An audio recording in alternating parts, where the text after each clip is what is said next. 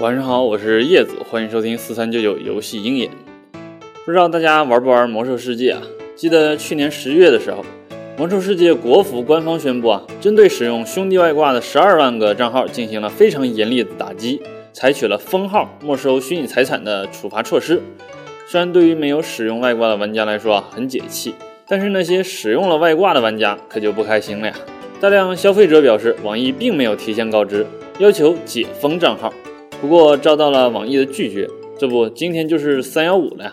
上海消协表示，网易相关的被投诉案件达到了两千四百零三件，这其中呢，有一千九百起都是因为网易随意封停账号。消协表示啊，他们多次与网易约谈，但是网易坚持原则，坚持不整改。目前呢，消协已经把网易与暴雪的合资公司网之易的这些情况向政府部门反映了。根据消息表示啊，网之易这样做法已经违反了消费者权益保护法。这次的大规模封停账号行为呢，采取封停行动在前，发布封停公告在后，而且并没有向消费者出具封停依据。今晚呢，就是三幺五晚会了，网之易这是要成为典型了呀。好了，以上就是今天的全部语音内容了。如果大家还想了解更多产业资讯，可以关注我们的游戏鹰眼微信公众号。我是叶子，我们明天再见。